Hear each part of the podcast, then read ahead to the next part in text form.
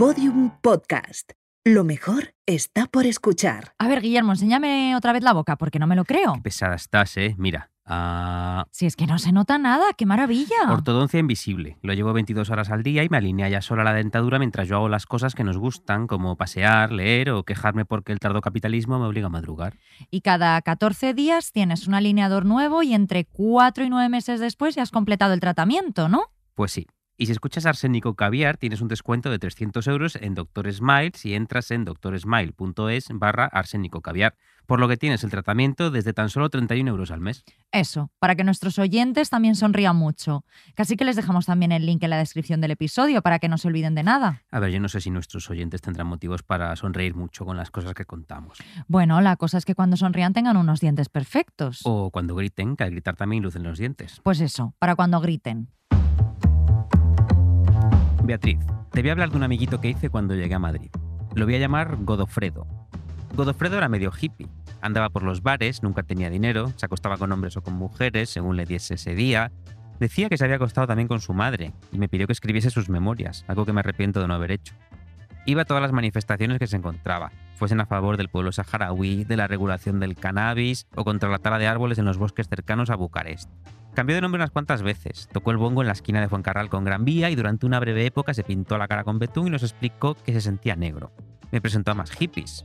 Una vez uno de ellos, que se dedicaba a hacerse porros en la habitación de mi residencia calentando el hachís con la plancha de pelo de una compañera, me dijo, tengo un colega en la sierra que me consigue lo que quieras por 60 euros. Y como de fondo una pantalla emitía un videoclip de Kylie Minogue en el que llevaba un vestido metálico de Paco Rabanne, yo le dije, quiero el vestido metálico de Paco Rabanne que lleva Kylie Minogue. Y me dijo, hecho, te lo bajo de la sierra, 60 pavos. Nunca se los di. Ahora me pregunto por qué, porque podría haberlo revendido por 20 veces su valor. En fin. Esta época coincidió con que mi hermana vino a verme a Madrid y yo salí del armario y le dije que era maricón, maricón, maricón. Como terapia de refuerzo, como confirmación, la llevé a un bar de chota con algunos amigos de entonces. Pero no la llevé a un bar donde sonase Mónica Naranjo, todavía no. Fuimos a uno donde sonaba música industrial y la gente fumaba porros en el sótano. Era mi manera de decirle tranquila, soy maricón, pero aún no tanto. Allí estábamos con más amigos cuando llegó Godofredo con el tipo que me había prometido el vestido metálico de Paco Rabanne, los dos vestidos como Rastafaris, y le pregunta a Godofredo a mi hermana, ¿tú quién eres? Y le pregunta también, ¿quieres porro? Y le pregunta también, ¿te vienes mañana a la mani? Mi hermana me llevó a un lado y me preguntó, ¿qué es una mani? Una manifestación, le digo yo. Y ella me dice, simpática y solemne, Guille, a mamá no le parecerá mal que te juntes con maricones, pero por favor, prométeme que no le vas a decir que te estás juntando con hippies.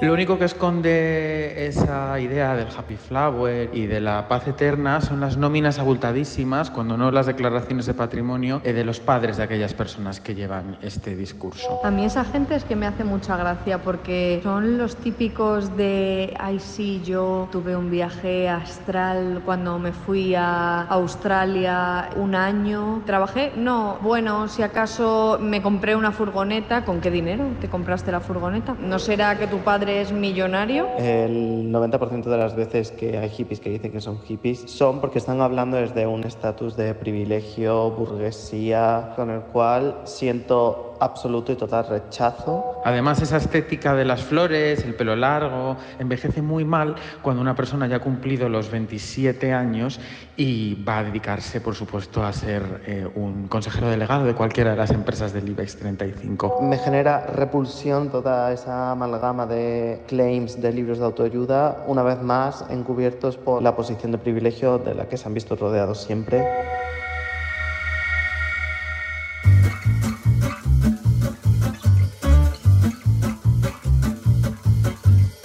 Arsénico Caviar, episodio 17.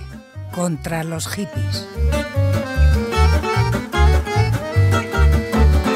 Guillermo Alonso. Beatriz Serrano. ¿Cómo estás? Bien, ¿y tú? Bien. Bien. Bien. ¿Estoy bien? Sí, no lo estoy sé. bien. ¿Puedo contar lo que acaba de ocurrir? Que, que te acabo de pedir un Kleenex porque vengo con algo de alergia y me has dicho, tengo muchos para llorar. Es verdad, pero mira, hoy no los necesitaba. Te los puedo ¿Ya? dar todos a ti, si quieres, para Yo tus mocos. He llorado, pero por la nariz. Ya. Lloro por la tocha. bueno, Bueno, hablando. hablando, hablando de gente que llora.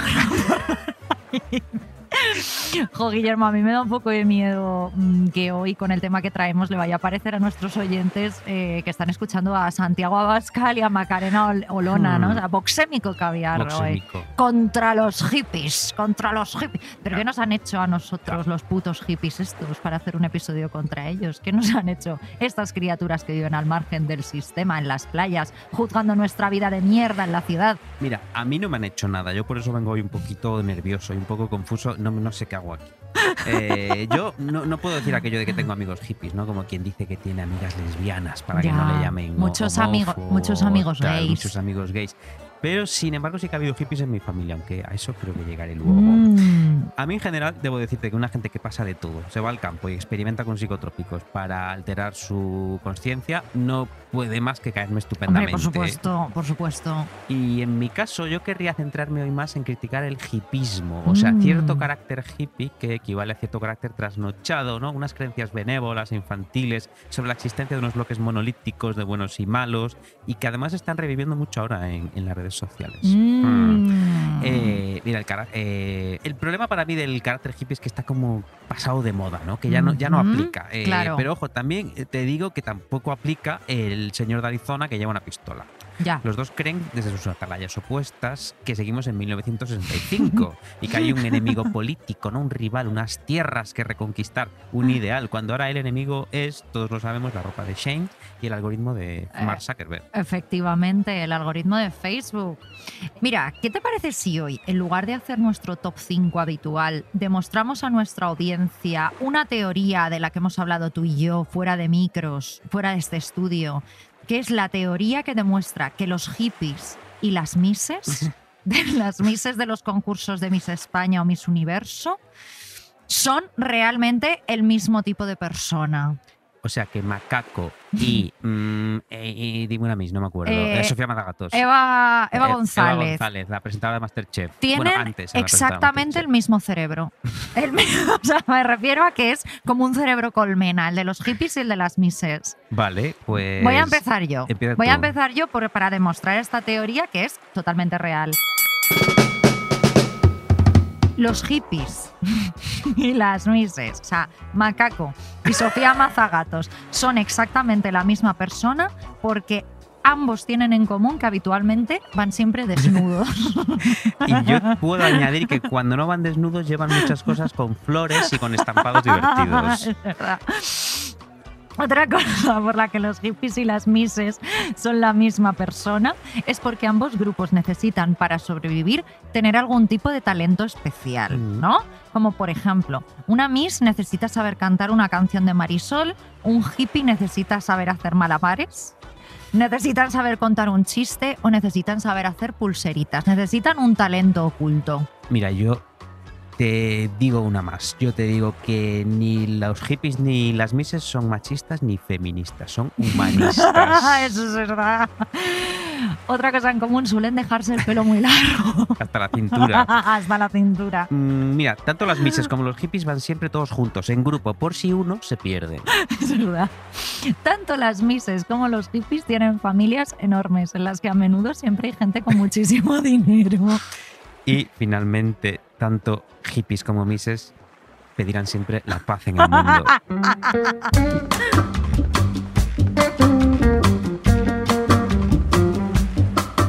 Guillermo, hoy que estamos aquí relajaditos en esta playa de Caños de Beca. Por fin nos traen a un sitio eh, que aunque haya mucho hippie, a mí me parece muy bonito. Ya, y ¿eh? además ya nos han ofrecido para fumarnos un porro y tal. O Sí, sea, y no- y esto va a ser mejor que el episodio del Orfidal. Y quiero que los oyentes sepan que estamos completamente desnudos. Es verdad, Porque claro, aquí si no te desnudas te miran fatal.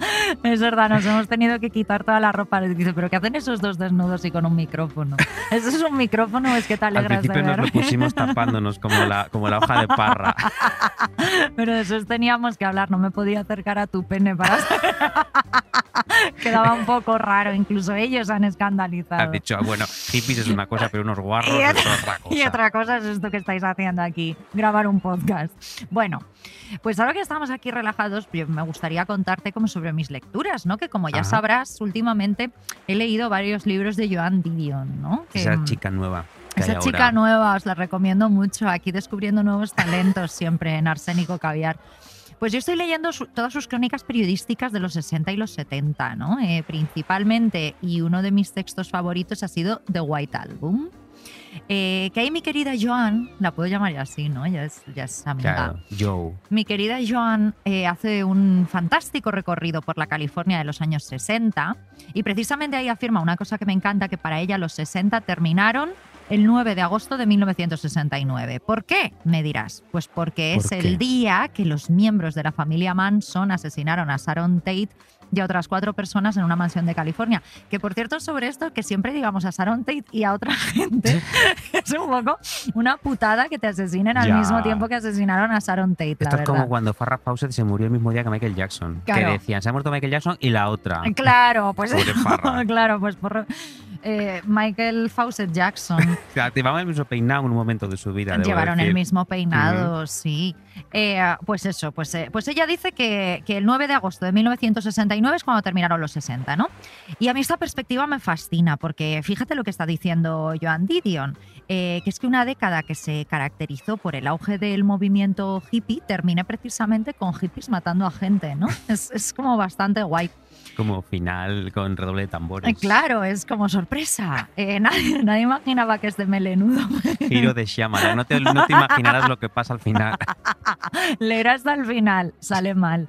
Bueno, eh, más allá de eso, vi- viendo el documental de Joan Didion, eh, que lo tiene en Netflix, eh, es bastante curioso ver eh, cómo se veía el movimiento hippie desde Ponte, Nueva York, o sea, la, la otra, la costa este de Estados Unidos. No, la Sí, costa, sí, la, la costa, costa este. este. La oeste es California. Sí. Vale, pues cómo se veía desde Nueva York y cómo lo vivió y lo contó Didi- Didion desde California, ¿no?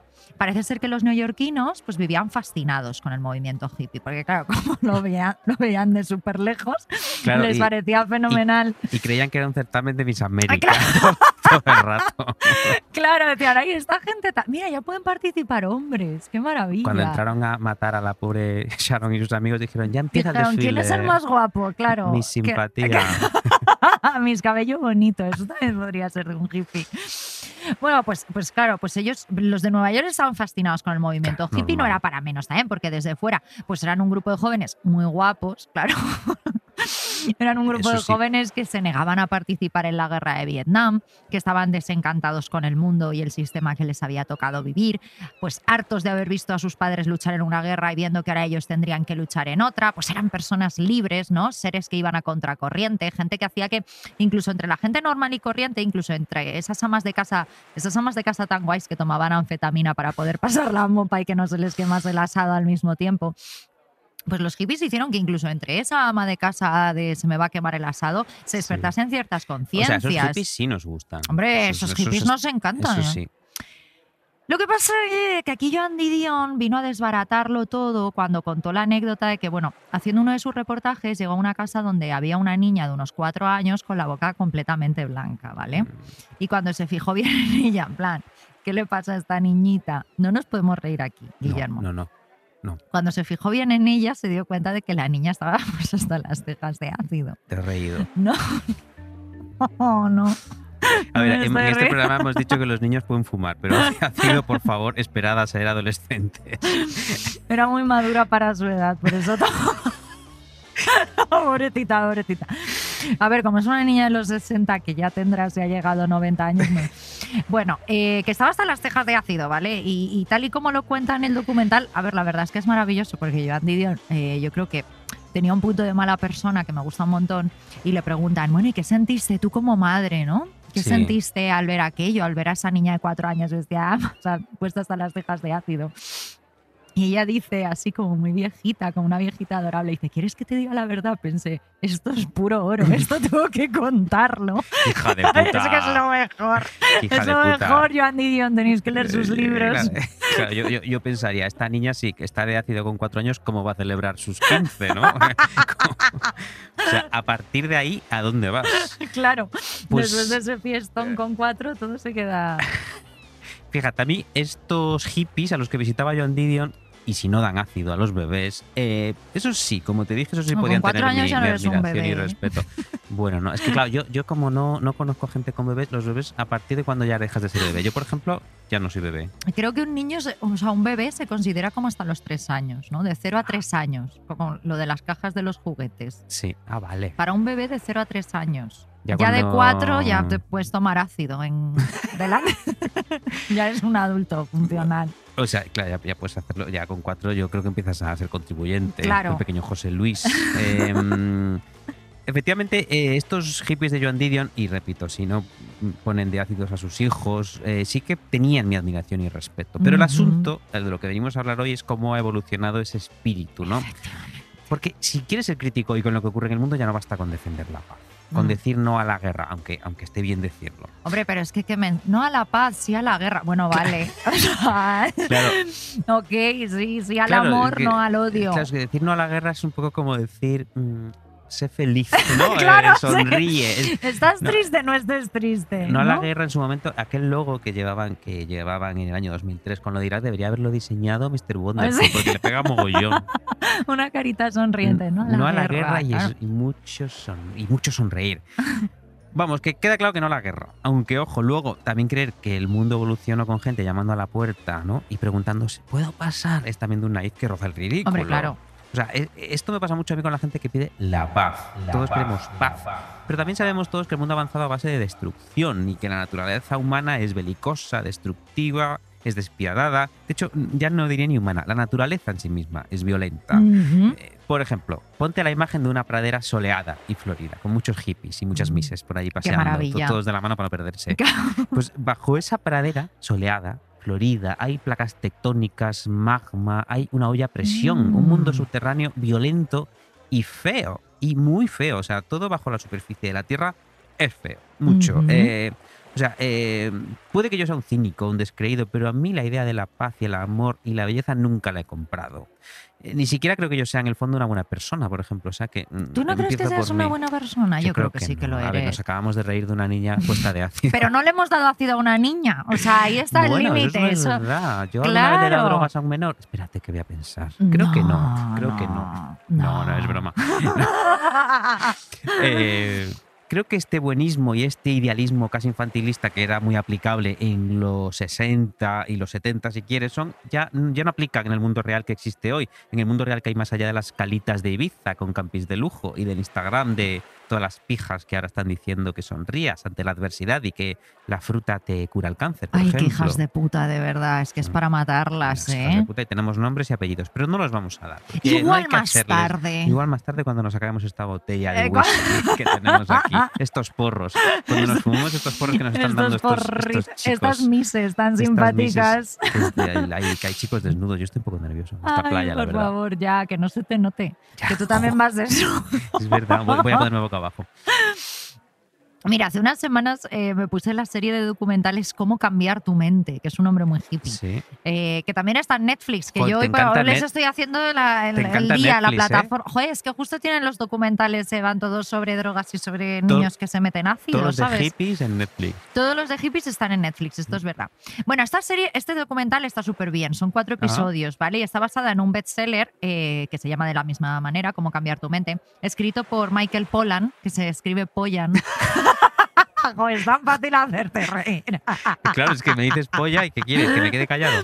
Pollan, Michael Pollan. em, que bueno, que también es el señor que presenta el documental, ¿vale? Y eh, este documental, esta serie de documentales trata sobre los efectos de determinadas, de determinadas drogas, como las setas, eh, o el LSD, y cómo en su día eh, fueron denostadas, eh, pero que podrían tener ciertos beneficios. O sea, todo va de, mm, eh, ¿y si estas drogas fueron demonizadas por la Sí. sociedad en un momento dado, pero podrían ayudar y tal, ¿no?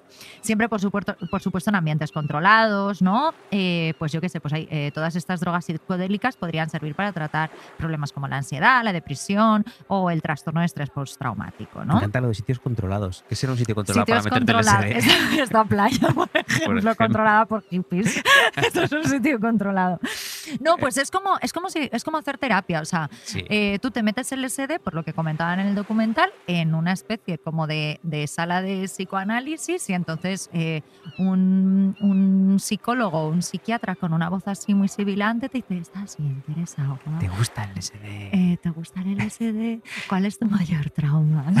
Entonces tú te pones a llorar, luego le chupas la cara y ya estás curado. Claro, no, a mí esto me recuerda una cosa que decía Escotado, que en paz descanse, que siempre Mm. decía, el MDMA está muy bien, pero lo usáis mal, porque el MDMA no tienes que metértelo en un festival con música tonadora, tienes que metértelo con el ser amado en tu casa. Claro. Y hablar, follar y, y disfrutarlo de otra manera. No- No estamos diciendo que os metáis MDMA, ni mucho menos que se lo deis a Nosotros vuestros no, hijos. pero Michael Pollan y Escotado sí. sí. que lo dicen. Eso os lo dice, pero vamos, Lo- Escotado al menos lo dice por todos Bueno, lados. Escotado es, sí, eh, que en paz descanse, Lo pero que bien se lo pasó.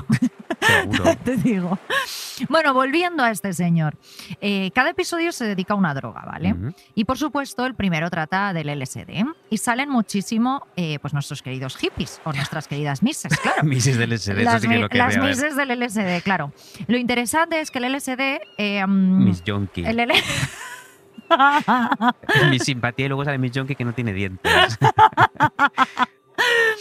Por favor, Guillermo. Perdón, que no te dejo el. LSD. El LSD se crea en un laboratorio en Suiza y al principio no tienen claro para qué se puede utilizar, pero el médico que lo crea se lo mete y dice, hostia, Qué guay. que esto mola, ¿no? Eh, y termina pues en Cabo de Gata también. Eh, um, bueno, y al principio no tienen claro eso, para qué utilizarlo y empiezan a recetarlo eh, psiquiatras y psicólogos. Esta droga viaja a Estados Unidos y como en Estados Unidos son todos imbéciles perdidos, empiezan a usarlo los militares. Porque Ah. ¿qué hay mejor que darle eh, un arma, algo que no sabes para qué sirve, a militares? A Pues eso es con- lo que siempre hacen en es- claro, con bombas, sí. con metralletas. Bueno, los militares se dan cuenta que básicamente si les dan LSD a los soldados, porque lo prueban, porque en los 60 se hacían mucho, en los 50 y en los 60 se hacían mucho estas cosas, Sí. pues los soldados acababan como follando entre ellos. Esta historia me está Y interesando abrazándose. muchísimo. No, como claro, empezaban con el rollo de paz y amor. Entonces dijeron, coño, ¿qué podemos hacer con esto si esto vuelve inútiles a nuestros soldados? Así que se plantean, eh, pues oye, ¿por qué no dársela al enemigo? Para ver si así pues firman acuerdos de paz, porque si se lo das al enemigo y está el enemigo eh, pues drogado perdido y diciendo os quiero muchísimo, en plan Natia Bascal, pues perfecto, ¿no? O sea...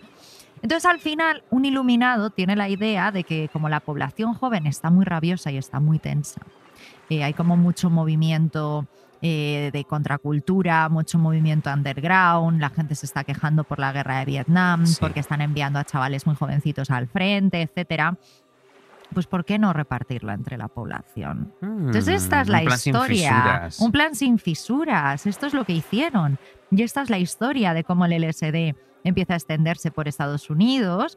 Y entonces podríamos afirmar que parte, si no todo, pero gran parte del surgimiento del movimiento hippie en toda California tiene que ver con, con lo que un señor inventó en un laboratorio en Suiza, lo cual me parece una historia fascinante, Me- la verdad. Me encanta pensar que sacó un hippie de una pipeta. O sea- El, el primer hippie, hippie 1.0. Pues esto me ha hecho acordarme de Cary Grant, que también, era, también estaba muy tenso y muy nervioso. Y se aficionó mucho al LSD y lo puso Fíjate. de moda.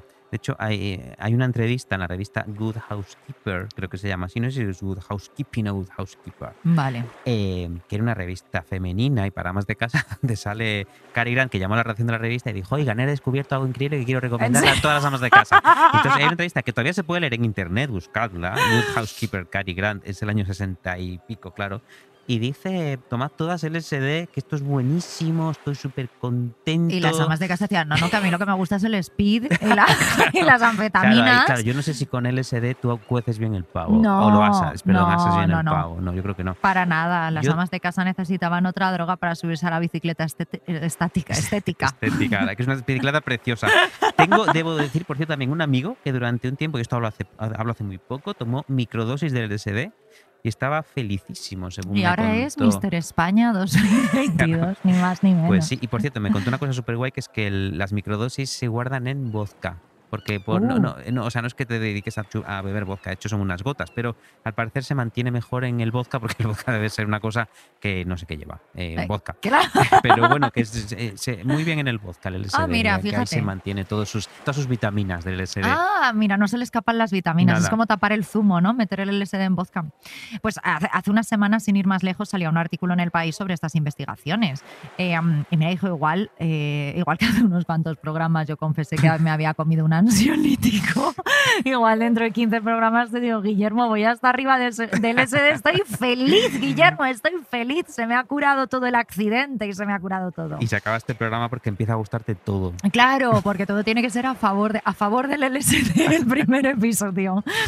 Bueno, yo te cuento todo este rollo, todo este rollo de Joan Didion, de los soldados, de América, de dónde nacen los hippies, de qué pasa y tal, em, porque creo que yo en determinados momentos de mi vida, yo he sido como la gente de Nueva York, es decir, yo siempre siento admiración y empatía hacia todos aquellos seres que se plantan y se salen de la norma, ¿no? Que, que deciden vivir a espaldas de la sociedad. Esta gente nos encanta y en este podcast hemos hablado ya de personas, pues yo que sé, como la bióloga y escritora Sue Huttle, ¿no? La que escribió Un año en los bosques, y que esta mujer realmente se fue a vivir eh, a las montañas para aprender a convivir y a vivir de la naturaleza cuando en los años 60 ella y su marido decidieron que el sistema era una puta mierda y que no querían contribuir con sus impuestos a la guerra de Vietnam, ¿no?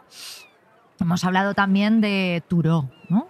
Se pronuncia. El sí. escritor de Walden, hemos hablado también de una bomber. De gente, de gente, y, y, pues unas personas maravillosas, encantadoras. Con esto quiero decir que yo entiendo, soy la primera persona que entiende el descontento y las ganas de salirse de un sistema que es a todas luces hostil con el ciudadano, ¿no? O sea, entiendo meterse LSD e irse a vivir a las montañas. Pero mira, ahora, eh, ahora que hablas de estas personas, yo me acuerdo de otra- algunas personas de este tipo que, de, la que tam- de las que también hemos hablado y que yo mencioné mucho o leí aquí, como la escritora Pia Pera, que en paz descanse, o el Sí. escritor Rick Bass, que también se fueron a, a- o a una casa perdida en medio de las montañas italianas o al valle, no me acuerdo, no me acuerdo cómo se llamaba, pero un Valle valle, en los Canadá. Sí, el Valle de los Caídos. Hippies en el Valle de los Caídos estaría muy bien también.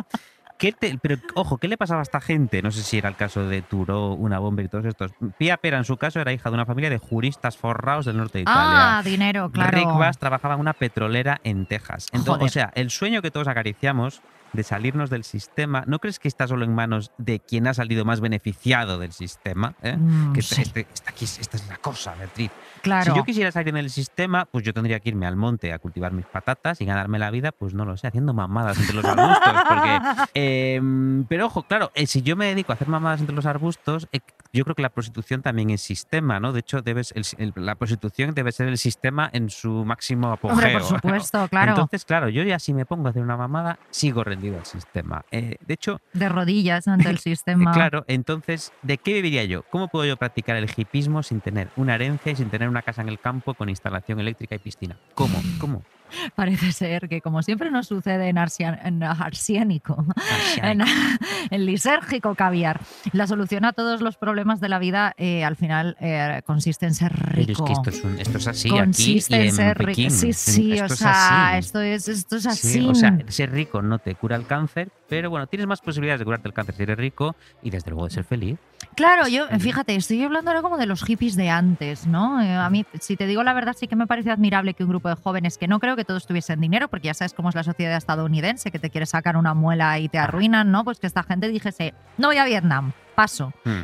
Con todas las consecuencias sociales, económicas, familiares, que es que les echaban de su puta casa, ¿no?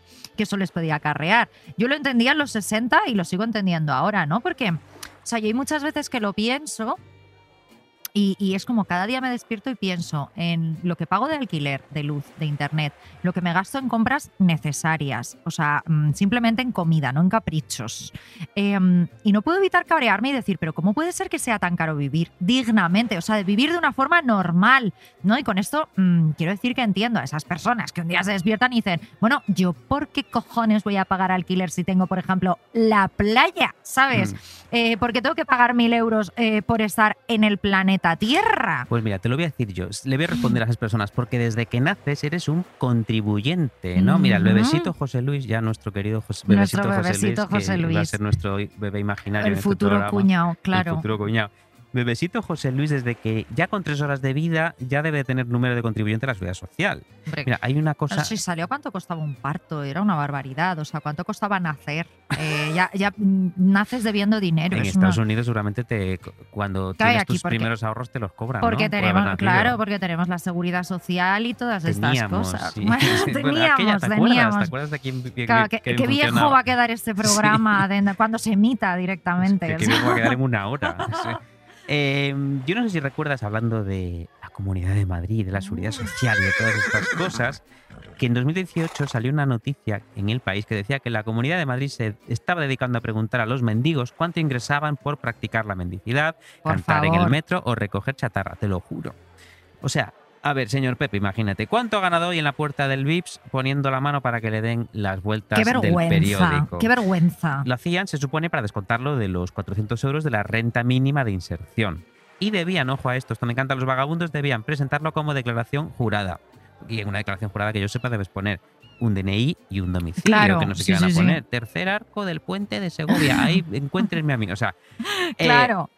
O sea, hasta para ser pobre, Beatriz, esta- la, la lección número uno es que hay mucho hijo de puta mandando sobre nosotros. Obviamente. Y la segunda es que hasta para ser pobre, hasta para ser el último del eslabón, hasta para ser menos que una cucaracha a ojos de los gobernantes, hasta para ser alguien que no importa a nadie y cuya muerte no afectaría a nadie porque no eres nada, hasta para eso hay burocracia, Es hay papeleos.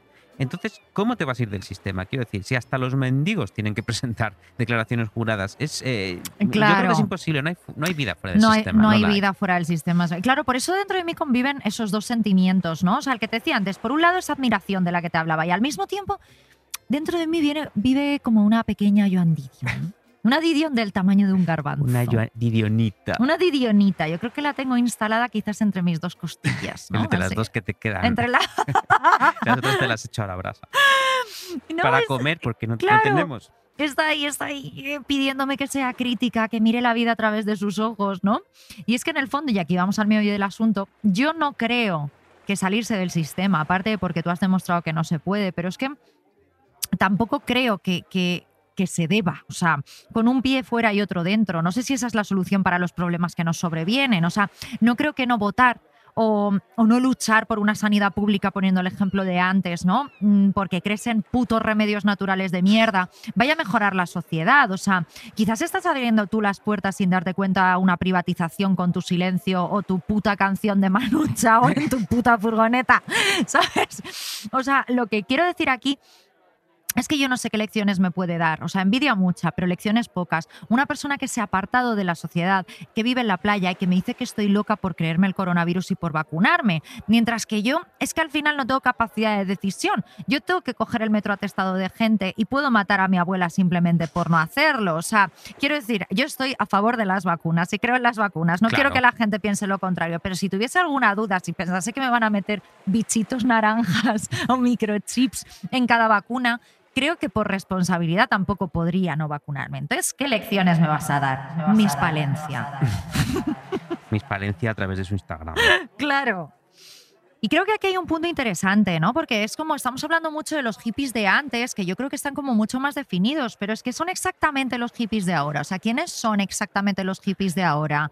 Em, yo tengo muy clara la idea del, del- del hippie de antes, incluso los hippies mayores, ¿no? O sea, Sí. hippies mayores que ves ahora y que les ves pues que tienen 70, 80 años, sabes perfectamente de dónde vienen, ¿no? De estos hippies yo conozco su historia. Eh, pues sé que nace en Estados Unidos, eh, que se contagia al resto del mundo. Conozco sus ideales, paz y amor contra la guerra. Esos nos caen Mm, bien. Esos nos caen bien. Eh, pero los de ahora, mm, Mm. mira, mm, te diré una cosa, Guillermo. Hay un episodio en Los Simpsons, los Simpsons La ¿eh? respuesta contra, siempre. contra la cultura pop.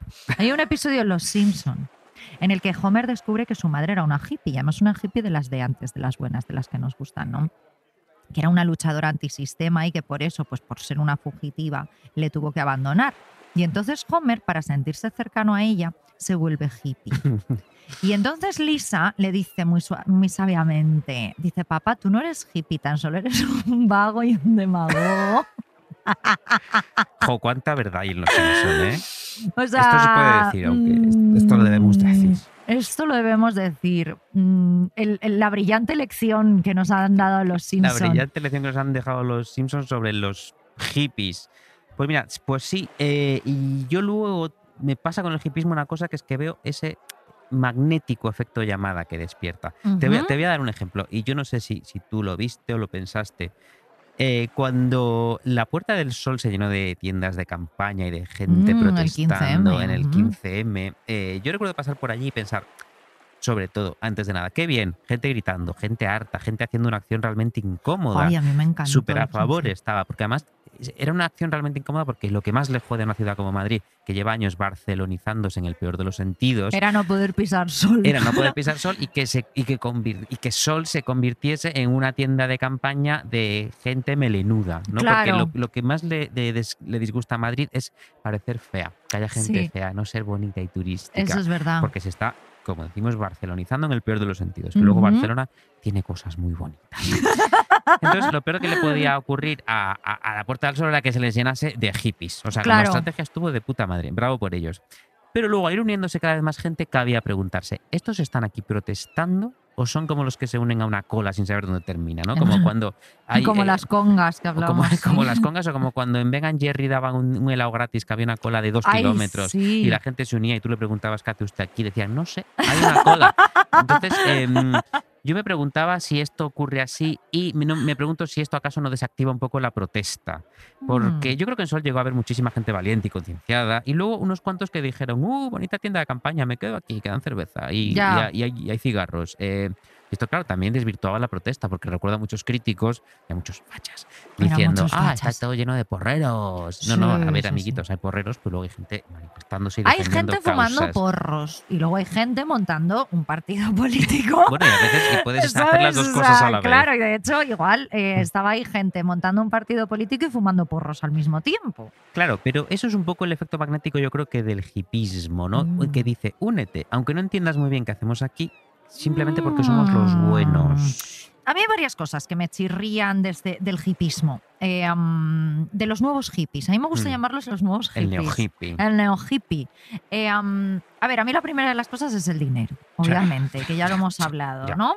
Pero yo toda la gente que he conocido un poco con esta filosofía, llámala hippie, que tampoco la llamaría exactamente hippie, pero aquí teníamos que poner un título y Hmm. hemos elegido contra los hippies, ¿no? Llámala slow life. Es que Em, contra, contra los vagos y demagogos era muy largo, no cabía. Pero eso, pues toda esta gente eh, que he conocido a lo largo de mi vida, los slow lifers, los hippies, los neo hippies, como les queramos llamar, tenían en común que tenían algo de dinerito, o sea, Mm. algo de seguridad, Un ¿no? poquito. Mira, la señora que me alquiló la casa el pasado verano en Cabo de Gata era muy, muy hippie. Em, pero alquilaba por Airbnb tres o cuatro casas, Hmm. fíjate.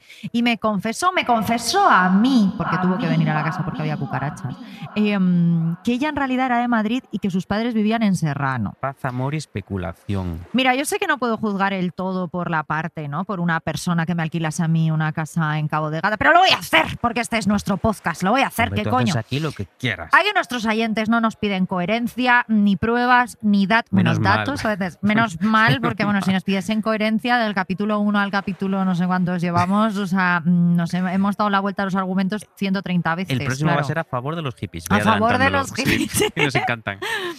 Bueno, ellos saben a lo que me refiero, yo estoy segura. La segunda cosa, que es que los hippies tienen dinero, coño. La segunda cosa que me chirría de estos nuevos hippies es el magufismo. El magufismo. O sea, ser hippie, neo hippie, slow lifer, gilipollas, lo que sea, ¿te convierte inmediatamente en terraplanista o qué? Eh, ser hippie te hace inevitablemente pensar que el cáncer se cura con agua y terapias alternativas. ¿Ser hippie te vuelve antivacunas? O sea, entiendo la ceja arqueada ante cualquier propuesta que venga de el sistema. Pero ¿por qué, Guillermo? O sea, eh, eh, ¿por qué? ¿Por qué están unidos estas dos líneas de pensamiento? Porque, ver. Porque, porque es lo mismo un hippie que, que un señor que se mete en, en foros de internet de ultraderecha. Claro, Es te que iba, no lo es- Es entiendo. que te iba a decir, terraplanistas, antivacunas y, y- y gente que vaya desnuda alrededor de un palo para traer la lluvia, hay en una comuna hippie, en esta playa de Caños de Meca y en el barrio de Salamanca. ¿eh? De hecho, ¿tú te acuerdas de, de las caceroladas contra Sánchez durante Ay, los últimos ¿cómo estertores del confinamiento? Yo, Con los yo- palos de golf. yo ¿te iba a dar mi paseíto, que era cuando podíamos pasear, cuando no salían los salíamos nosotros. Y yo los veía con sus fachalecos de uniclo, eh, su Mm. bandera de España a modo de capa y la cacerola y efectivamente el palo de golf dándole, eh, dándole golpes a la cacerola. Y yo pensaba, estos gilipollas no lo saben, pero se están comportando como hippies. Totalmente. No van Sí, sí. vestidos como hippies porque no van desnudos, No, ni menos como mal. mises. Eh, Porque hay hippies con un cuerpo muy hermoso, pero esos señores sí, del barrio de Salamanca No, no, no, por favor. Pues mira, yo la tercera de las cosas que veo que estamos bastante de acuerdo, y te la voy a confesar aquí. Sí. Eh, mm, yo no sé lo que va a pensar la gente de mí, pero estos hippies son tan prejuiciosos y cerrados como los cayetanos. Ah, mira, ¿eh? claro, ahí lo tienes. Son, sí, o sea, si hablamos como se hablaba en los 90, ¿te acuerdas de esa cosa? Era tribus urbanas. Ah, esa cosa tribus urbanas, sí. Eh, grupos sociales, ¿no? Te diré que jamás me he sentido más juzgada eh, que por un puto hippie. Pero que, pero que te, te criticaron tus zapatos o algo así. no es como que daban por hecho que era una pija. ya. Una Cayetana o algo así. Y es como, pero señor, si soy de Alfafar. es uno de los sitios más. No voy a decir nada. Eh, pero, o sea, yo tengo la sensación de que, fíjate, que para los hippies, eh, todos, el resto de los humanos, somos el equivalente, como que para nosotros, la policía. Mm, pues, Y por eso nos juzgan y nos miran tan mal. pues están detenidos.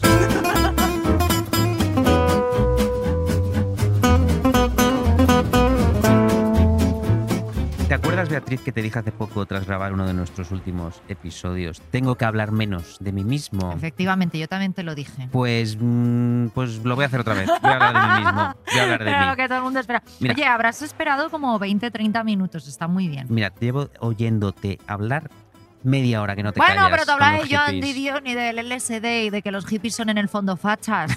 O sea, Claro, pues mira, estaba muy bien toda mi teoría, por a, favor. Voy a traer eh, toda esta historia a Galicia. Hombre, En Galicia también teníamos hippies. ¿eh? pero De menos porque hecho- hace frío, ¿no? Entonces tienen que ir vestidos, no les gusta. Bueno, los hippies luego autorregulan su temperatura, como los gatos y como los caniches. Te diré, mira, te, te haré una confesión. eh, y además que viene muy al hilo de esta última reflexión que nos ha regalado sobre cómo se tocan los cayetanos y los hippies. Yo te diré que crecí en una familia donde había o gente de derechas o hippies. ¿Mm? ¿Mm? Eh, yo tengo tíos con la bandera de España y carteles de BOTVP en el jardín, te lo juro. Y luego tengo tíos hippies. Eh, tengo primos de misa diaria de domingo que visten Hombre, la la- verdad es que debo decir que entre los dos prefiero mil veces a los hippies. ¿eh? Sí. O sea, que, que no, no, no nos Bueno, vayan a Un acusar. ratito del día con cada uno, por ejemplo. No. Para comer, mejor Bueno, con para el, comer pa' con los con del el del PP. PP, porque comen estupendamente. Claro. Porque el hippie te va a dar una hoja de ayahuasca, ¿sabes? Oye, pues no sé con quién irme, si te digo la verdad. Pues te iba a decir, claro, yo luego tengo primos de misa diaria de domingo que visten a su hija como un Ferrero Rocher. Y también tengo primos hippies. Mm. O sea, ¿qué es el resultado de todo eso? De esa mezcla explosiva. Pues este maricón que tienes delante. O sea, yo. Fíjate, a mi pobre abuela Leonarda le preguntaban a veces, ay, ¿cómo visten sus hijas? ¿Andan en la droga? Y respondía mi abuela, no, no, Marisa, tranquila, solo me salieron hippies. Ay, qué mona, por favor. Pues sí, mi querida abuela Leonarda y mi querido abuelo Alberto, que el día que Fraga perdió las elecciones gallegas y se retiró de la política, no se molestaron en volver a levantarse un domingo para ir a votar. o sea, ellos no eran muy hippies. No, ellos no eran Ellos hippies, no eran muy hippies, Si ya no se presenta Fraga, hasta aquí. Yo recuerdo ir a casa de O algunos... sí, ¿por qué no votar?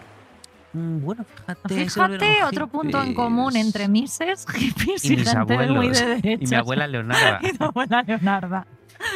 Eh, yo sa- porque tú dirás, ¿por qué sabías que tus tíos eran hippies? Porque yo iba a su casa y veía mucha tela de colores, mucho Mm. cenicero lleno, mucho muñequito. Muñequito. sí, muñeco. O sea, muñecos. Bueno, yo por todos lados, yo no sé qué le pasa a los hippies con los muñecos. Y luego, y, y- y- y también había, y debo tragar saliva y reunir valor para decir esta palabra, guitarras. No. O sea, guitarras. Ay, qué horror, Guitarras. por o sea, mira, a mí me das a elegir entre una guitarra y un bidón de combustible nuclear de Chernóbil y me quedo con el bidón. Lo meto en mi casa antes que colgar la Me guitarra. meto yo en el bidón eh, antes que oír una guitarra. Bien, todo esto viene a que yo puedo tolerar al hippie o cierto carácter hippie, con lo que no puedo es con el hippismo, como yo te venía contando. Mm. El hippismo es una condición que se extiende por las redes sociales, que es de lo que voy a hablar yo ahora, y te convierte en un defensor de muchísimas causas que has conocido como a través así de cartelas de Instagram, ¿no? Ya, Que- que- que las famosas cartelas las que las deseamos. Las, uy, las deseamos, las odiamos. Las ¿no? odiamos, las deseamos muertas. Las deseamos cartelas. muertas, sí. A ver, em, no hay ningún problema con compartir esas cosas en Instagram. O bueno, por supuesto que hay un problema. Hay un problema con que la gente se conforme una idea del mundo a partir de la información resumida, embellecida y sesgada que ha redactado un señor que necesita atención y likes. Pero bueno, por ejemplo, es de vermú y tal y tal. Pero bueno, contra eso ya no podemos luchar, porque esto ya es el futuro del mundo, ¿no? Un mundo en el que, como ya hemos dicho en este programa, los jóvenes ya, según una encuesta de Reuters, ya se informan a través de Instagram y, y TikTok, Y En, vez de leer- en vez de entrar en medios de actualidad, en vez de ni siquiera buscar en Google. Ya no ni buscan en Google, se van a TikTok a que le digan las cosas con coreografía. Claro. Bueno, esto es una cosa, ¿no? Y, y diría que de vez en cuando, eh, te diré que caemos todos, ¿no? Porque yo, por ejemplo, eh, veo un post a veces tan bien estructurado, tan poderoso, tan llamativo y sobre todo, lo más importante, tan acorde a lo que yo mismo pienso, tan afín a mis propias ideas, que no puedo evitar que mi dedo actúe solo y de dar el botoncito de compartir, ¿no? claro. Eso es la trampa o al de like, esos... claro. O al like, esa es la trampa de esos, de esos Mm. posts. Es inevitable, yo lo he hecho, yo lo he hecho de vez en cuando y es probable que lo vuelva a hacer. Lo digo pues si alguien va a mi Instagram y dice, este hijo de puta, que hace todo lo que, hace todo lo que critica, pues sí. Pero eso es lo que hacemos en Claro, Arsénico Caviar, eso es claro. lo que nos define. Eso es lo que nos define. De hecho, Deberíamos yo pensar ya- un, nuevo eslogan. Ya me estoy haciendo, ya me estoy poniendo flores en el pelo, estoy en esta playa más a gusto Yo de lo que estoy- está en mi Yo vida. me estoy metiendo el SD ahora mientras hablamos. Y recuerda que estamos completamente desnudos, Eso también. con lo que nos gusta aquí ir vestidos. Eh, bien, total, que luego hay gente, luego hay gente eh, que va un paso más allá de hacer esto. Yo la he visto, tú la has visto y de hecho sé que la conoces porque las conocemos los dos, que desde sus perfiles no solo comparten sus asuntitos, ¿no? Sus reclamaciones, sus cosas justicieras, sino que te señalan y te acusan de silencio y por lo tanto de complicidad si tú no lo haces. O sea, su acto de hipismo es Mm. señalar hacia el sol y decir, todos los que no han compartido un post contra la guerra de Ucrania están a favor de Putin. Todos los que no han compartido nada sobre la lucha de las mujeres en Irán están siendo parte del problema. Te, te- te- señalan a ti, pero además con un dedo Mm. gigante, una mano de por spam comprada en el chino y te abofetean con ella. O sea, si no te pronuncias sobre la tragedia migratoria en el Mediterráneo y solo sacas fotos de tus gatitos, eres un desalmado. Bueno, eso es terrible, Eso es terrible. eso es terrible. En plan, señor, mm, vamos a hablar, si a usted le parece, lo que opino yo de la guerra de Ucrania, pero es que igual no me apetece compartir una gilipollez en Instagram. Claro. O igual no me parece bien compartir imágenes de, de gente fallecida, perdona que te diga. O sea, Y luego está además la cosa cuando te acusan de compartir solo lo que te toca. Y es, claro, coño, claro, Ya. tú compartirás cosas, ¿no? Eh, eh, f- eh, vamos a poner feministas, yo de maricones. Eh, pero eh, eso también nos volvemos blame de, de algoritmo, claro, blame de algoritmo también y blame de, de la de society, coño. O Pues sea, pues sí, pues sigo más cuentas de feministas y entonces igual comparto que más cuentas Que del problema en Sudán, ¿no? Claro, Que sí, sí, nos- efectivamente. Nos, preocupa, pero vaya, ¿no? Pero yo creo que aquí has dado con un, con un tema bastante interesante, que es la contaminación por hipismo. Mm. La contaminación por hipismo, ¿no? Que para ser hippie. em, y por eso yo me preguntaba antes, ¿qué son ahora los hippies, no? Ya no es necesario que vivas en el sur de España y lleves rastas, que por cierto, rastas son apropiación cultural, así que ahora todos los hippies... mm, así que ahora todos los hippies están canceladísimos, deberían quitarse todas las rastas. Hay una cierta tendencia, como tú bien dices, muy infantilista de lo que comentábamos al principio, sí a lo bueno, no a lo malo, ¿no? Sí a la paz. Sí a la paz, no a la guerra. Y fíjate, yo creo que por, que por maldiciones del algoritmo, esa tendencia termina haciendo que, pues, que una influencer catalana que se ha dejado el pelo como si fuese pues, una de las chicas de la secta Manson, que diga que es mejor no llevar mascarilla y que el COVID se cura bebiendo agua, Claro ¿no? sí. Hay contaminación del, por lo hippie, contaminación por hipismo, por lo mal entendido por hippie, que lleva inevitablemente al magufismo, a considerar en esta infantilización polarizada que todo lo natural es bueno y todo lo artificial es malo. O Ah, sea, es- sabemos que, esto al re- que es justo al revés. que es este justo al revés. O sea, mira, yo recuerdo, ahora voy a hablar, yo, voy a hablar de mí. Voy a hablar de mí para contar. Yo, una anécdota. Yo recuerdo que tenía una compañera de piso en Londres, muy hippie ella, muy hippie, trabajaba en el mundo de la moda y le daba igual comprar en Zara todos los fines de semana, pero ella era súper hippie. Qué Que frío, hippie en Londres, ¿no? Claro, sí, un hippie en. Londres pasa mucho frío. Pero ella vestía así como si fuese de los 70, ¿no? Y era como Mm. muy hippie. Un abriquito cozy Claro, y con mucho pelito. sí, claro. como el pelo así, unas gafas así como con cristales como naranjas o amarillos, ¿sabes? Pues también Sí. un poco vestida de secta Manson, ¿no? Em, y esta chica eh, compró una máquina enorme que limpiaba el agua y la puso en la cocina. Porque decía que el agua que bebíamos habitualmente estaba infectada con elementos contaminantes. Mira, esta enorme máquina de agua tenía el tamaño como de dos microondas. Era eh, completamente, era como mm, eh, dos microondas negros en la cocina. Y estaba todo el día conectada a un enchufe y haciendo ruido. Y cuando bebías ese agua sabía a metal. y ahí me resultaba como muy desconcertante tener una máquina enorme, gastando energía por algo que salía del grifo y que, que- que- y que después te daba un agua que sabía a metal. Pero ella no lo veía así. Por mucho que yo se lo explicase, ya me miraba como de, tú eres parte del sistema y quieres beber ese agua contaminada, infectada escupirme. del grifo, claro. Otra cosa que tampoco veía bien esta chica era la quimioterapia, por cierto.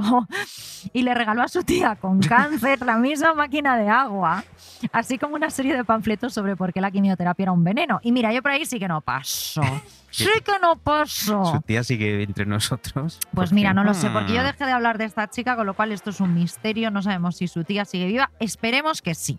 Esperemos que fuera Espe- quimioterapia y que no se bebiera ese agua. Eh, Esperemos, igual sigue viva bebiendo un agua que sabe a rayos, pero bueno.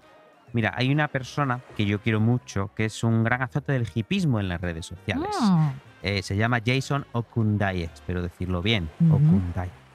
Es maricón, es negro, es inglés y me cae muy bien porque una vez puso los puntos sobre las sillas a un influencer con chorrocientos mil seguidores que sobre una noticia que decía el número de diagnósticos de VIH en personas heterosexuales es por primera vez en una década más alto que el de hombres gays y bisexuales, escribió un comentario, ya sabes, como de eh, poner una- un, un titular y poner algo encima tú, el Sí. punchline. Ah, Escribió un comentario y ojo porque el comentario lo lees al principio y dices, ¿qué razón? Voy a retuitear. El comentario decía, vaya, vaya, supongo que ellos tampoco podrán donar sangre. Claro, Mm. era un comentario que eh, señalaba la injusticia de que durante años los De la homosexuales homofobia, infectados claro. de VIH no pudieran donar sangre. Entonces tú dices, oye, sí señor, Está muy bien, bien. muy bien. You Pero, go, girl. You go, Retweet. girl. Muy bien, maricón, como se dice en, así en español. Pero entonces llegó Jason Okundaye y le dijo a este hombre. No, en realidad escribió un artículo, un artículo maravilloso y dijo: Mira, cariño, esas personas heterosexuales que se están contagiando y de las que hacéis burla con una especie de revanchismo histórico, no son hombres blancos malvados y puteros, son sobre todo mujeres racializadas, migrantes, muchas de ellas Mm, prostitutas. Claro. Claro, y eh, esto fue clave porque ofreció ese doble salto. Primero el comentario revanchista que todos celebramos y luego la aclaración que de repente nos dio una bofetada de realidad. O sea, Claro. esto si, si piensas de repente eh, compartir ese comentario y celebrarlo es también tener una idea pues precisamente un poco hipista de la vida, ¿no? De hombre blanco heterosexual malísimo, que luego aquí los criticamos mucho a Que los lo blancos son, que heterosexuales, lo pero son. creer efectivamente que los nuevos eh, contagiados de VIH heterosexuales son tus enemigos. Yo creo que sobre todo, enemigos. claro, en esta visión infantilista de una cosa o la otra, bueno o malo, eh, lo que no estás haciendo es ver, eh, como dicen los anglosajones, de big picture, ¿no? O sea, tú te estás imaginando, ah, ya no se contagian hombres eh, homosexuales y bisexuales, con lo cual se deben estar contagiando, por fin, los hombres malvados heterosexuales. malvados, y es como, etcétera. "Mm, no, no, Claro. no, la historia no es esta. No, o sea la, que- la historia siempre se encargará de joder a los Eh, mismos. Sí, es verdad, o sea, la historia nunca será esta, Claro, amigos. sí. O sea, Cuando no. dejemos de ser nosotros será esta otra Claro. minoría, así que no. Entonces, esto explica mucho del activismo de las redes sociales, yo creo, ¿no? Eh. Explica mucho que cuidado con retuitear eh, esta cosa que te ha parecido tan fantástica, porque siempre va a tener otro giro, siempre va a tener Ya, otra vuelta. Un giro de guion. Claro, eh, y he puesto el caso de un asunto, en este caso de gays, porque yo habré pecado mil veces de esto como homosexual. Yo a veces como soy un homosexual furioso que se Claro. levanta cabreado con el mundo y, eh, y seguramente habré, habré compartido cosas que luego tenían otro- otra vuelta que yo no le vi. Claro. Así que bueno, esto lo digo para, para que cuando lo vuelva a hacer, sí que sepáis que ese día soy un homosexual cabreado que no lo ha pensado. Claro. Pero deberíamos pensar todo. Eh, porque, ojo, espérate, si alguien se pone a repasar nuestro archivo, o sea, nuestro mismo programa, seguro que habremos demostrado tener tú y yo ideas maniqueas que favorecían nuestro discurso y nuestros chistes, ¿no? Seguro que nosotros hemos caído muchas veces en el hipismo. Pero bueno, aquí venimos a hablar de ello para, como dicen los hombres que quieren follar con mujeres feministas, de construirnos. Hombres que se pintan las uñas de negro porque están muy deconstruidos. Las uñas de negro, que, que- Sí. Es pintarse las uñas y ya se han deconstruido. Y es como, hostia, eh, Mira. podrías no, no entrarle a menores. Esto es un poco como Harry Styles o los demás. Hasta que no te comas una polla, no eres mi aliado queer. Punto. Mira, yo recuerdo, Beatriz, recuerdo yo, yo, yo. Yo. Que, por ejemplo, otro caso te voy a poner. Cuando celebrábamos todos el buen inglés de Pedro Sánchez en las entrevistas en televisiones eh, británicas o estadounidenses, había gente en Twitter señalando a aquellos, por ejemplo como yo, que se alegraban de tener un presidente que hablase idiomas. ¿Por qué? Porque ahí había un sesgo de clase, una crítica a todos aquellos que por tener menos recursos educativos no hablaban inglés.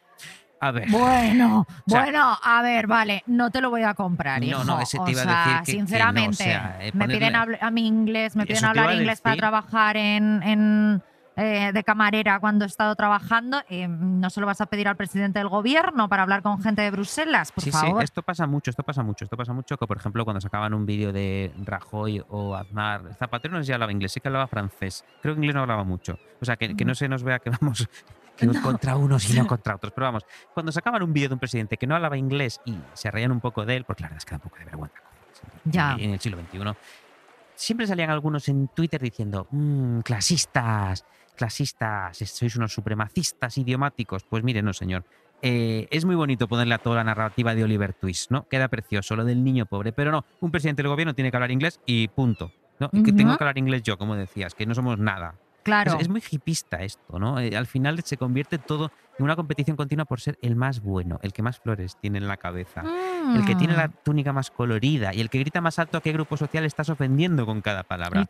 En este caso, ¿a qué grupo social se of- se of- eh, has ofendido? Pues un grupo social históricamente vilipendiado y maltratado que son los gobernantes que no los hablan presidentes, inglés. los presidentes del presidentes que no gobierno hablan que no hablan in- inglés. Y claro, eh, y yo digo que qué bien que Sánchez hable inglés, no como Rajoy, con lo cual me llevo cierto mérito extra al defender a un gobernante con unas ideas pues un poco más izquierdas. Pero luego llegas tú y me señalas con un dedo y me dices, no, estás siendo clasista, globalista, idiomáticamente supremacista porque has dicho que hay que hablar inglés. Uah, no sé, qué, qué aburrimiento, Beatriz. Ya. Es, es una lucha continua que además se libra siempre en público. O sea, no te van a mandar un mensaje y te van a decir, tú sabes cómo funciona esto porque tú tienes mucho más seguidores en Twitter que yo. Claro. Nunca te mandan un mensaje y te dicen, Oye, "Ha eso que sido- has dicho, has no pensado, bien". ¿qué No, tal? Te No, no. retuitean y te dicen, ¿qué? Qué Pero mira, cómo, vergüenza ofendi- esta cómo ofendido a la gente de Soria esta persona. Porque el tuitero hipista solo existe en cuanto es leído y retuiteado y me gusteado por los demás. Como los hippies en general, Ah. que están todos allí en su comuna o aquí en esta playa y apenas conocen la conversación privada. Claro. Luego te, te voy a decir una cosa. ¿Tú te has dado cuenta, abramos este melón, esto me encanta, de cuántos lugares, cuántos eventos, cuántas personas que eran un paraíso hippie que representaban el idealismo hippie son ahora parte del 1%? Uy, este tema me el paraíso encanta. de los ultra ricos, Sí, sí, de los sí, este ultrapoderosos. melón. Mira, antes pensé, cuando hablabas de no sé quién que no se duchaba, en Steve Jobs. Steve Jobs era un pedazo de hippie. Ya, sí, sí. Un pedazo de hippie que por cierto decían que, que olía a rayos.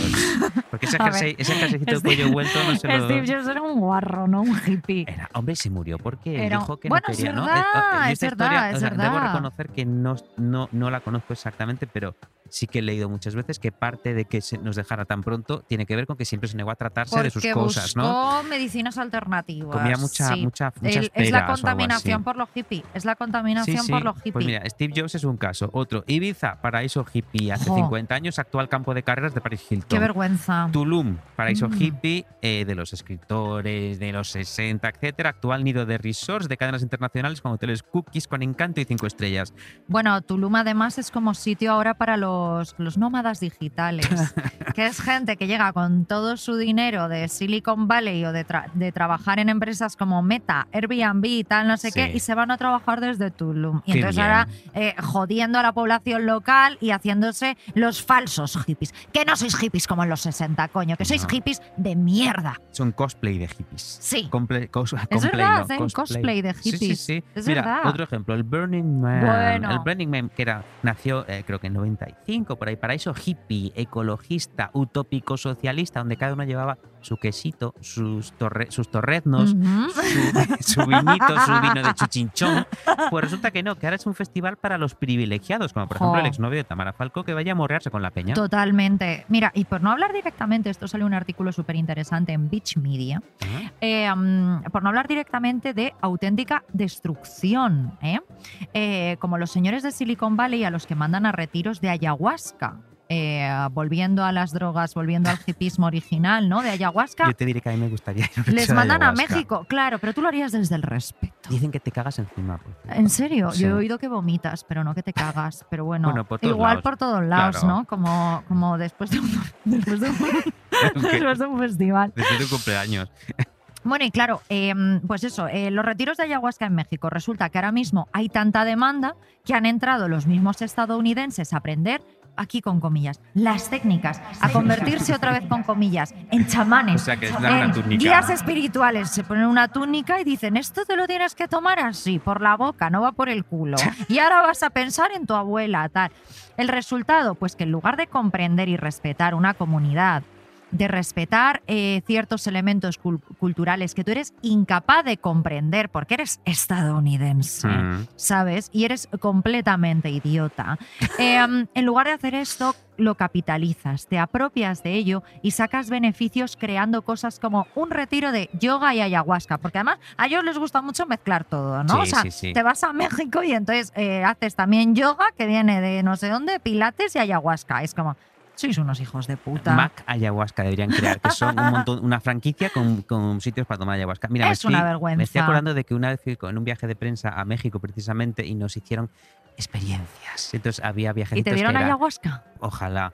Eh, había viajecitos que eran como, venga, hoy vamos a un cenote, hoy vamos a ver unas pirámides y un parte de ella era ir a ver a un viejo chamán que vivía allí en el bosque, A verle a él. a verle a él que de repente empezó a hacer como una, una danza invocando a la lluvia con sus humos, sus frutas, sus velas, era muy bonito, pero el chamán estaba rodeado de 20 personas grabándole con el iPhone. o sea, que- yo me decía, yo decía, en primer, qué ridículo es todo, qué absolutamente ridículo es todo, y este pobre chamán, por un lado pienso, usted necesita comer, espero que esto le dé mucho dinero, y por otro lado pensaba, es usted un puto vendido, usted no debería estar haciendo esto de- mientras 20 personas graban con el iPhone, señor. Hombre, o por qué no, o sea, para que después llegue un estadounidense y recree la experiencia bueno, con claro. una persona que se ha criado en Palo Alto, pero Sí, que es un poco morenita, Mejor que lo ¿sabes? haga- o mejor sea, que lo haga el quiero decir, chamán. pues mejor que se lo lleve el chamán. Es como que a veces también parece que a las personas auténticas, a los hippies de los 60, a los chamanes de verdad de la ayahuasca, les exigimos un mayor código moral que a la gentuza de Silicon Valley o a los pijos del barrio Salamanca que se van a vivir a Cabo de Gata o a no, como que parece que ellos lo tienen que hacer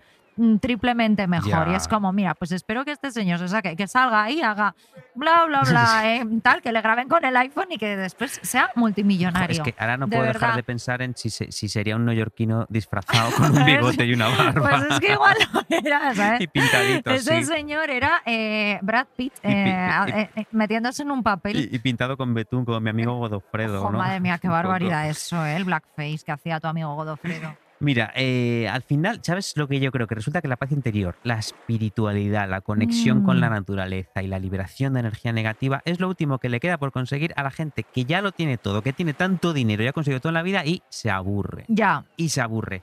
Mira, estas Bueno, son yo frases... no busco mucho y no estoy aburrida. Yo sufro muchísimo y estoy Pero, buscando ver, estas cosas todo el rato. Lo que, tú lo que buscas es Hombre, ¿qué has dicho? Paz interior, mm, como una loca. Espiritualidad, mm, también un poco. Conexión con la naturaleza, pues sí. Bueno, pero te vas al retiro, te abrazas a un árbol, ¿no? Claro, sí, bueno, eh, o, me, o me como una seta, pero Pues no, pero no me apetece comer una seta. No. Pero todas estas cosas tampoco creo que sean. Yo creo que es gente que estamos muy perdida, pero también de gente rica.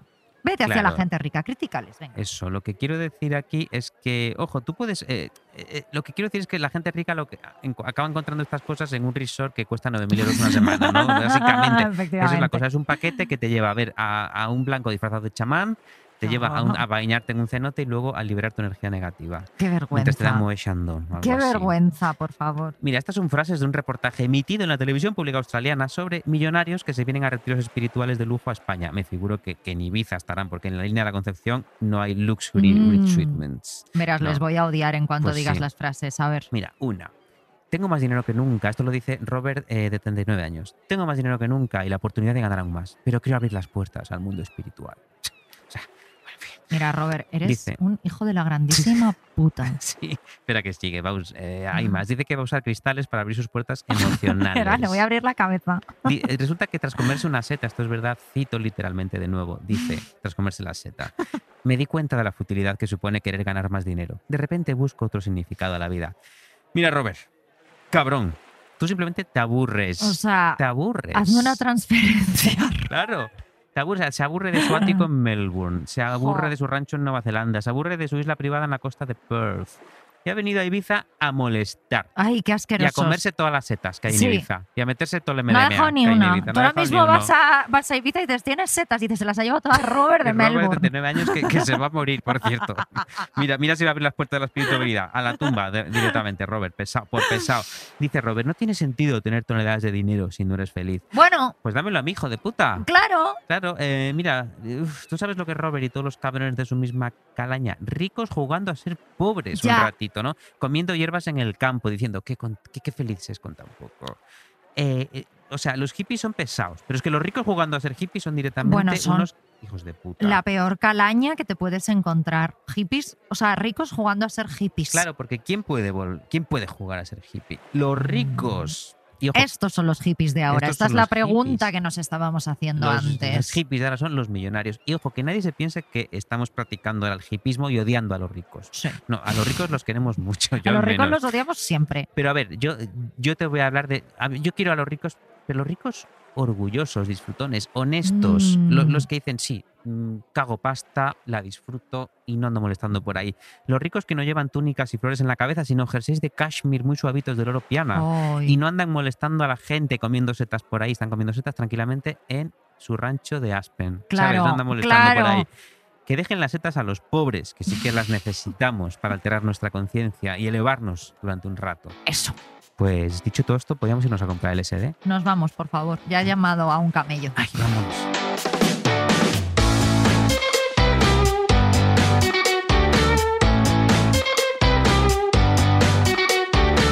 Arsénico Caviar es un podcast original de Podium con dirección y guion de Beatriz Serrano y Guillermo Alonso. El diseño sonoro es de Elizabeth Búa. La edición de Ana Rivera. La producción ejecutiva es de Lourdes Moreno Cazalla y la coordinación del proyecto es de Jesús Blanquiño.